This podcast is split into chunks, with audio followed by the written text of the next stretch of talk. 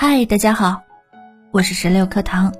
今天是十月二十五号，寒衣节。十月一送寒衣，每年农历十月初一是我国传统的祭祀节日——寒衣节，一个被世人遗忘却又温暖的日子。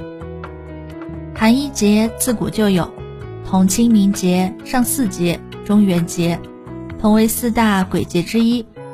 但是如今的人们啊，知道寒衣节的人却寥寥无几了。关于寒衣节的传说，第一个就是孟姜女千里送寒衣。民间传说啊，孟姜女新婚燕尔，丈夫就被抓去服徭役，修筑万里长城。秋去冬来，孟姜女千里迢迢，历尽艰辛，为丈夫送衣御寒。谁知丈夫却屈死于工地。还被埋在城墙之下。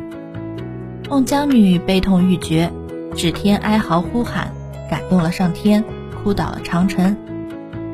找到了丈夫尸体，用带来的棉衣重新装殓安葬，由此而产生了送寒衣节。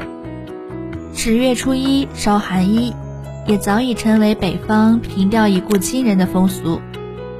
第二个传说啊，朱元璋寿衣传说。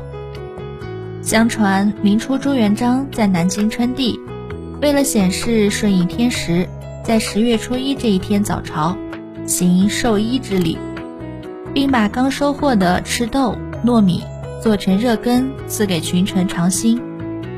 南京民谚说：“十月朝穿棉袄，吃豆羹御寒冷。”寒衣节也是由此而来。人们还在加衣避寒的同时。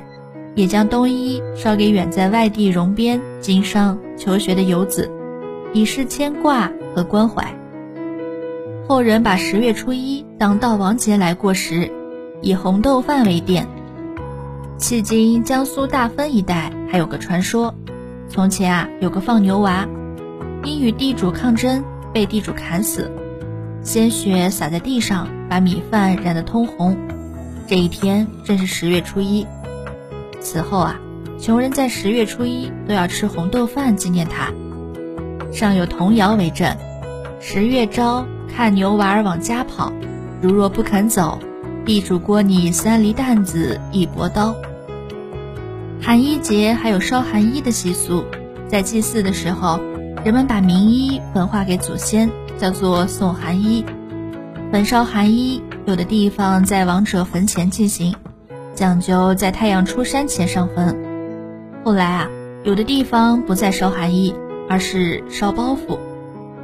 还有一个习俗就是准备过冬，妇女们要在这一天将做好的棉衣拿出来，让儿女、丈夫换季。如果此时天气仍然暖和，不适宜穿棉，也要督促儿女、丈夫试穿一下，图个吉利。男人们则习惯在这一天整理火炉、烟筒。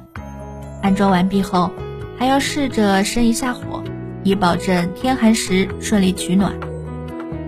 过去到了这一天，民间改善生活，一些地方吃荞面、莜面，纸短情长，言不尽意。